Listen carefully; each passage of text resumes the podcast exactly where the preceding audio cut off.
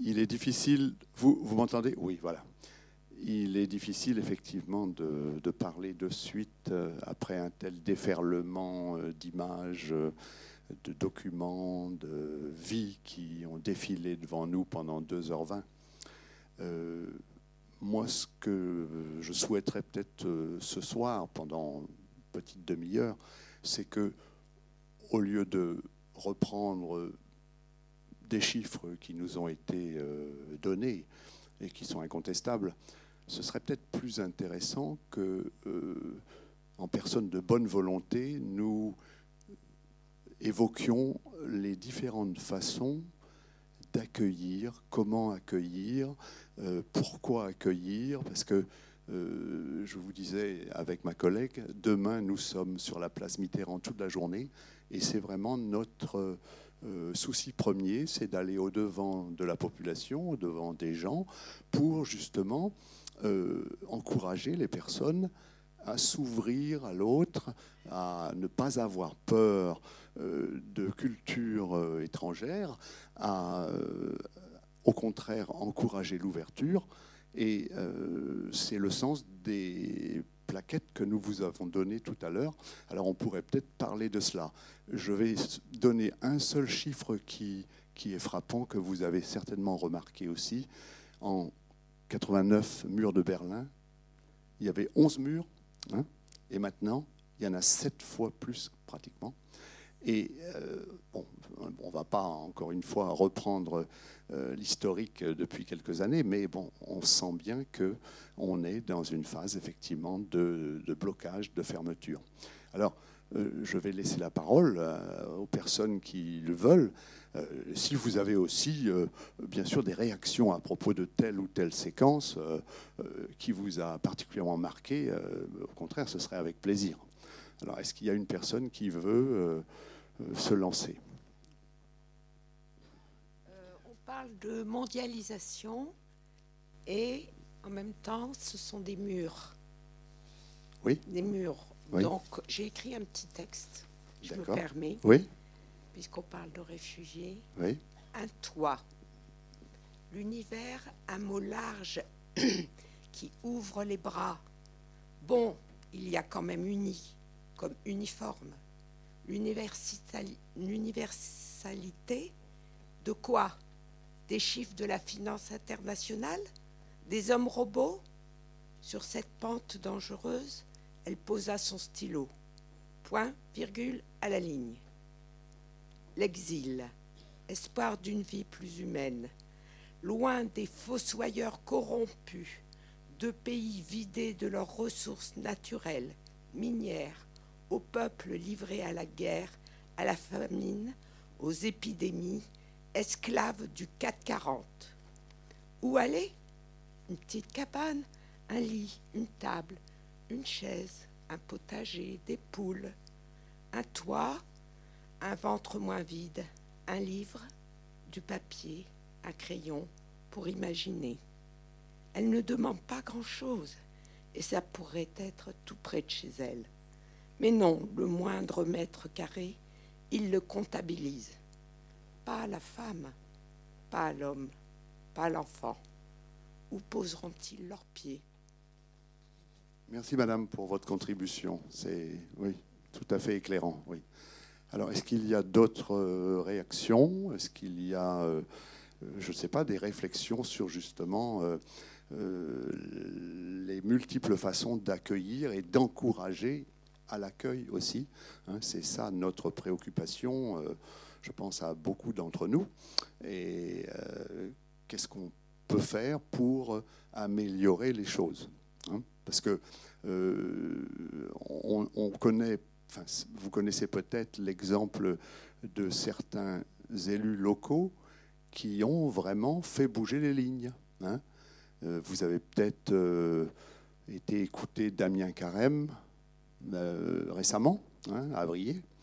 Euh, il y a aussi un autre maire euh, qui est venu à la fac de droit euh, il y a quelques mois. C'est Gérard Dubois, un maire d'un petit village du Puy-de-Dôme, à peine 500 habitants. Alors il raconte ça maintenant en plaisantant, mais euh, il n'était pas fier le jour où le préfet euh, l'a appelé l'après-midi pour lui dire que le lendemain, il allait avoir 48 personnes. Et donc, euh, il a fallu bien sûr qu'il réunisse la population. Et ça voulait dire 10% bien sûr de plus hein, dans, la population. Et donc, euh, il disait que lors de cette première réunion, euh, les réactions des gens au départ ont été très très euh, très hostiles. Et à un certain moment, il y a une jeune femme qui était au milieu de l'assistance qui a dit simplement Est-ce qu'ils vont bien? Et à partir de là, il y a eu un retournement complet de la situation. Et après, il y a eu un élan incroyable de solidarité dans ce village, si bien qu'ils euh, ont euh, ensuite eu euh, encore de nouveaux arrivants, puisqu'il y a eu un nouveau centre d'accueil qui, qui, a pris la suite, et avec l'assentiment complet de la population. Donc, c'est pas, comment dire, c'est à mon avis, ce n'est pas quelque chose d'impossible. De, Simplement, il faut encourager les rencontres, il faut encourager le contact. Enfin, voilà, je ne vais pas monopoliser la parole. Est-ce qu'il y aurait des personnes. Ben, tu, as la... J'ai une question, parce que je pense que le problème, le problème de beaucoup de réfugiés, c'est qu'ils sont en attente de papiers. Pendant tout ce temps qu'ils attendent les papiers de l'OFPRA ou de la CNDA, que font-ils Que deviennent-ils Où trouvent-ils un toit Une formation des petits, des petits boulots de un mois, deux mois. Ils sont prêts, ils sont prêts. Et c'est ça l'intégration. Mais il faut qu'ils aient des hébergements. Tout à fait. Et à Angers, je m'excuse, c'est une catastrophe. Euh, vous n'avez pas à vous excuser. Euh, moi, je, euh, je, pense aussi que tout part de l'hébergement, bien évidemment. Hein. Et je pense aussi, à titre personnel en tout cas, que les, les autorités municipales, effectivement, elles doivent absolument contribuer à renforcer les rencontres entre différentes populations. Parce que on observe quand même que souvent, euh, les migrants, les réfugiés, les demandeurs d'asile, ils, mènent une vie parallèle. Ils mènent une vie parallèle. Et euh, je pense qu'il y a euh, des possibilités, si bien sûr on, est animé par une volonté réelle, mais je pense qu'il y a des possibilités effectivement de, faire en sorte que les populations se rencontrent. Hein. Euh, le sport, euh, les événements festifs, les expositions, la culture, enfin voilà. Mais euh, moi, je suis frappé de voir que souvent, hein, ben, chacun suit sa vie, hein, chacun a ses réseaux, mais il n'y a pas de rencontre, en tout cas pas suffisamment. voilà. oui, c'est une observation un peu technique parce que j'étais avocat et j'ai beaucoup plaidé devant l'ex, qui n'existe plus, commission des recours des réfugiés. Mais vous avez dit à, juste titre qu'il serait bon que les gens accueillent, qu'ils soient encouragés à le faire. Et ce que l'on peut déplorer, c'est que précisément ceux qui se dévouent pour ça, non seulement on ne les encourage pas, mais on les poursuit. Et ils sont parfois même condamnés alors on, marche d'une façon absolument incohérente. Il faut également quand même savoir que la France, notre beau pays, vous savez, France terre d'asile, a été condamnée à de multiples fois, à de multiples fois par, le, par la Cour européenne des droits de l'homme pour les obstacles volontaires opposés aux demandeurs d'asile pour qu'ils puissent seulement déposer leur demande. Il y a des irrégularités monstrueuses, constantes, des aberrations administratives voulues. Il y a des, réfugiés en zone, ce qu'on appelle les zones provisoires dans les aéroports, ça, qui sont traités d'une façon absolument scandaleuse. C'est chez nous. Et euh, nous, pouvons nous dire, mais ce sont nos, dirigeants, ce sont nos élus. Mais qui les a élus? C'est nous. Alors on pourrait peut-être essayer de réagir un petit peu plus vigoureusement, parce que les bonnes volontés, vous avez raison, elles existent. Il y a des tas de gens qui se mobilisent, qui sont généreux, qui sont prêts à, donner un, toit, de la nourriture, des choses comme ça. Et en ce moment, ces gens-là sont poursuivis. Il y a la magnifique euh, euh, c'est pas une loi, c'est une circulaire à Marie euh, qui assimile carrément les gens qui viennent en aide humainement à quelqu'un à des délinquants. C'est absolument extraordinaire et extravagant que l'on n'arrive pas à faire annuler cette circulaire qui est parfaitement inhumaine. En ce moment, il y a des gens qui ont été condamnés par, qui ont été relaxés par le tribunal, condamnés par la cour d'appel, condamné par, euh, la. Pardonnez-moi. Euh, par euh, enfin, la plus haute juridiction française et on a, on a saisi quand même la Cour européenne des droits de l'homme. On ne sait pas encore quelle sera la décision qui sera rendue. Et c'est très important de savoir comment on va juger cette situation parfaitement scandaleuse. Alors oui, il faut, trouver des bonnes volontés, bien sûr, il faut chacun à sa mesure dans, les possibilités qui sont les siennes. Mais ce que nous devons quand même absolument réussir à faire, c'est de secouer nos élus au plus haut niveau pour dire que la situation que nous on, nous rend responsables solidairement de ce que fait la France. Et nous ne pouvons pas admettre et supporter que notre pays soit en train de se conduire d'une façon parfaitement inhumaine. Quand on pense aux accords qui ont été passés avec la Turquie, c'est une abomination. Hein. on renvoie des gens euh, qui risquent mille morts à partir du moment où ils ont franchi la frontière pour être en Turquie. Sans parler de ceux qui sont en Libye, et que l'on traite en esclaves, qui sont persécutés, rançonnés. Alors tout ça, ça vient quand même de décisions politiques dont nous sommes à tous les niveaux plus ou moins responsable. Il faut réagir à ce niveau-là, c'est impératif. On n'aboutira à rien si on n'arrive pas à secouer cette situation.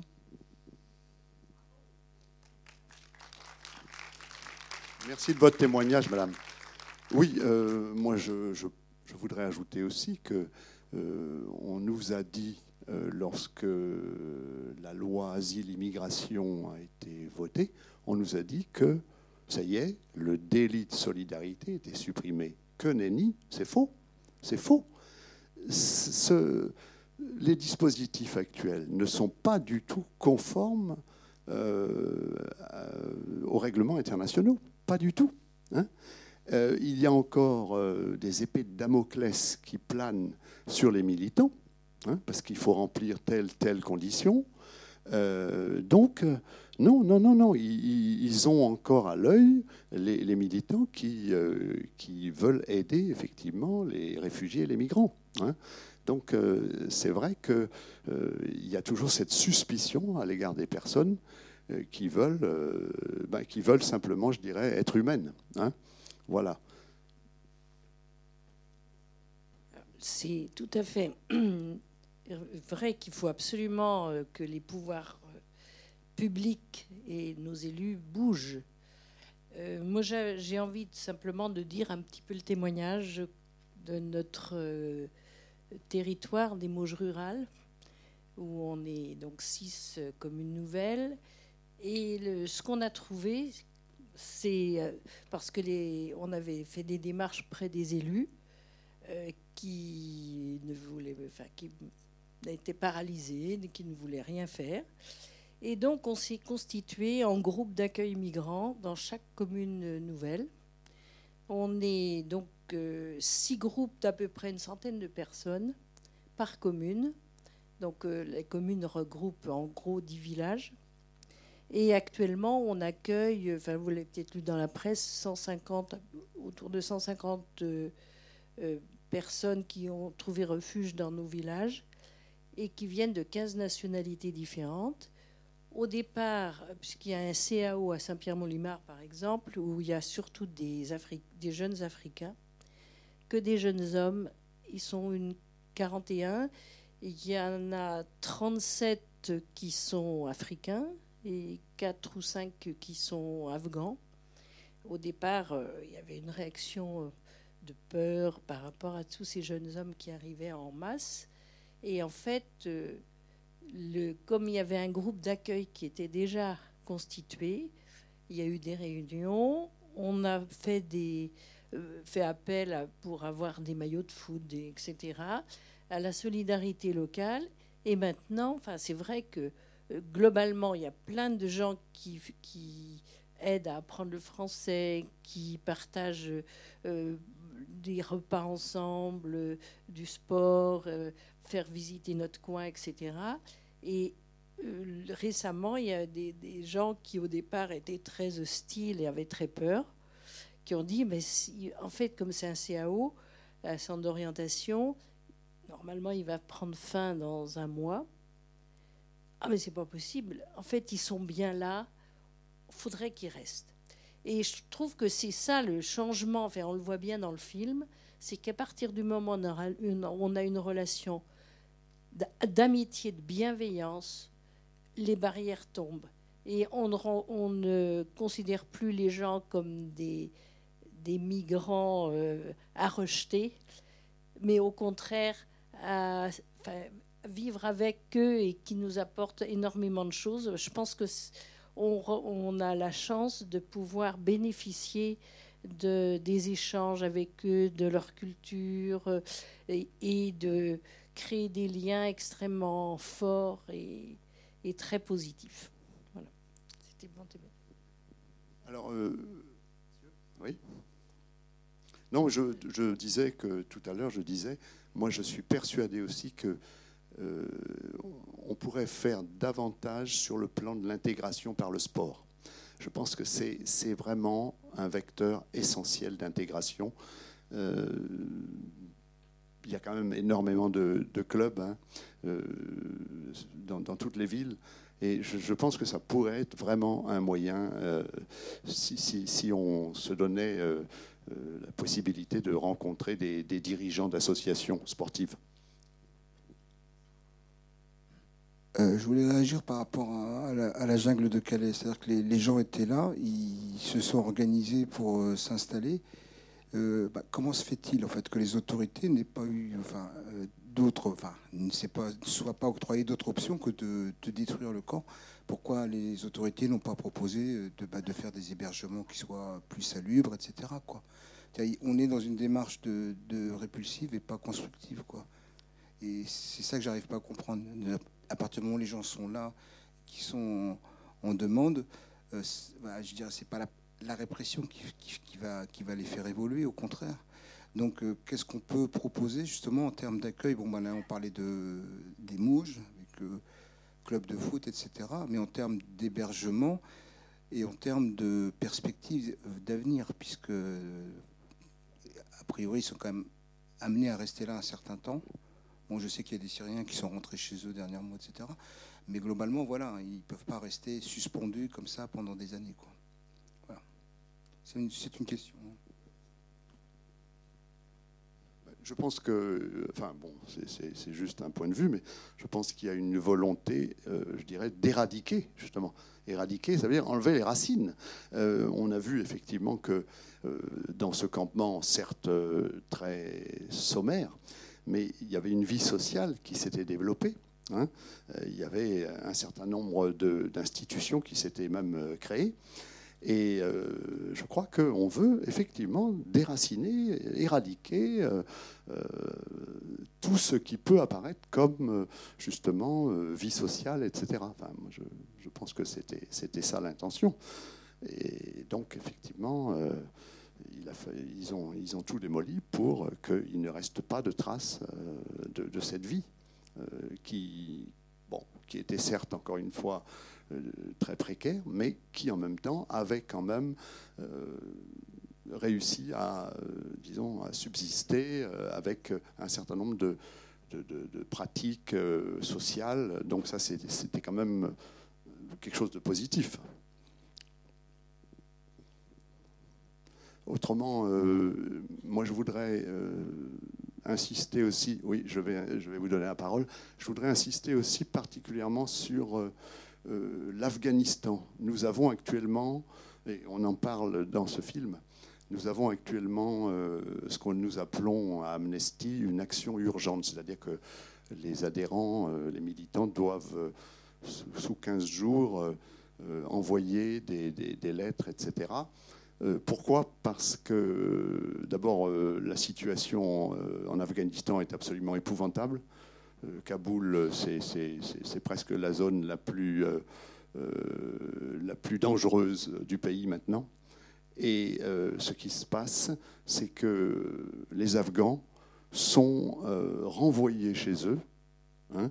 la Turquie a déjà renvoyé 7000, 7500 Afghans. Alors, euh, ils disent, euh, bah oui, ils savaient, ce qui, ce qui les attendait. C'est complètement faux, parce que les témoignages qu'on reçoit montrent à l'évidence que c'est des documents écrits en turc, ils n'y comprennent goutte. Hein.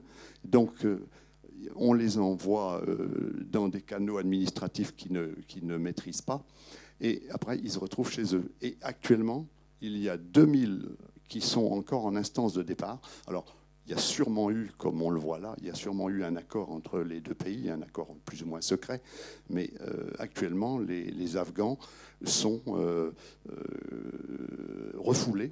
Et ça se passe aussi chez nous. Parce que chez nous, par exemple, quand, un Afghan est, dubliné, on, on le ramène dans le premier pays où il est arrivé, et certains de ces pays n'ont aucun scrupule à euh, forcément ensuite les, les rapatrier. Donc euh, c'est vrai que c'est quelque chose de très préoccupant. J'ai beaucoup apprécié le témoignage de cette femme dans le Massif central qui a réussi à faire basculer. Et ce qui me touche et ce que je retiens, c'est qu'elle avait une démarche positive, d'ouverture. Et je trouve que c'est intéressant de chercher dans notre société toutes les expériences positives parce que c'est un moteur qui est très important. Oui, c'est vrai. Et, même la mairie d'Angers, qui peut être critiquable sur certains points, il y a une euh, association qui s'appelle Fabrique Café, qui est entre autres euh, financée par la mairie et qui aide des gens qui ne sont pas en situation tout à fait régulière. Oui, oui, oui. Donc il y a aussi du positif euh, dans, tout ça. Oui, oui, d'accord. Oui, oui, Fabrique Café, effectivement, c'est devenu une institution très précieuse sur le territoire d'Angers, effectivement. Oui. Est-ce qu'il y a encore une autre réaction? Ah, pardon. Vous parliez des différentes manières qui étaient possibles pour euh, accueillir euh, des personnes. À Angers, euh, il y a un collectif qui s'appelle SOS Migrants, qui est composé de plusieurs associations et euh, il y a une halte d'accueil pour la nuit euh, pour euh, les personnes qui sont en situation d'asile. Il y a 61 places qui, sont, qui avant étaient derrière le cinéma du Gaumont et qui maintenant a été délocalisées vers Espace Anjou. Voilà. Donc il y a 61 places prioritairement pour les familles avec les enfants en bas âge. Et donc tous les soirs, il y a, chaque soir, il y a une association qui se relaie du coup devant cette halte pour amener à manger. Chaque bénévole ramène un petit plat, de l'eau, euh, aussi des périodiques, des affaires hygiéniques pour les femmes, les hommes, enfin voilà. Et à partir de 20h, donc toutes les personnes qui ont appelé le 115 le matin pour être logées peuvent rentrer. Et à 21h, le décompte est fait. Et, et, ensuite, du coup, toutes les autres restent à la rue. Donc il y a un système qui a été mis en place euh, pour euh, les Angevins et ceux qui habitent en périphérie qui permet à chaque citoyen de s'inscrire euh, voilà, pour une journée euh, par semaine ou euh, ponctuellement quand il le souhaite, pour accueillir le soir à partir de 21h jusqu'à 8h le lendemain matin, sur Angers en allant au travail, voilà, et également pour faire des accueils relais. Pour, et puis avoir aussi un peu d'intimité, voilà, d'être à un endroit où on peut aussi faire un peu tomber le masque et être ensemble et oui, vous avez raison de rappeler l'existence de cette plateforme. Hein. Je, rappelle SOS Migrants 49. Et euh, on peut effectivement euh, euh, choisir d'être ce qu'on appelle un joker. Mais ça peut être simplement ponctuellement, bien évidemment, tel jour, quand on est disponible. Ou alors, il y a aussi, en effet, le, répit le week-end. Et ça permet des fois à des familles de passer un petit week-end comme ça au calme. Et c'est une très belle initiative sur Angers également, oui.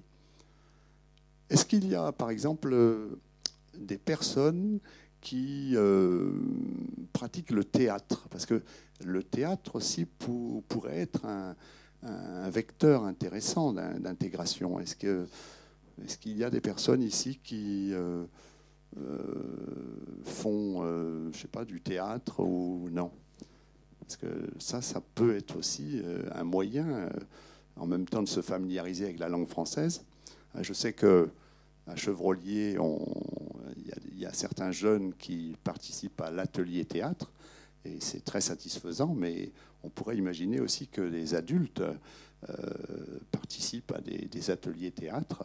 Ça, ce serait aussi quelque chose d'intéressant.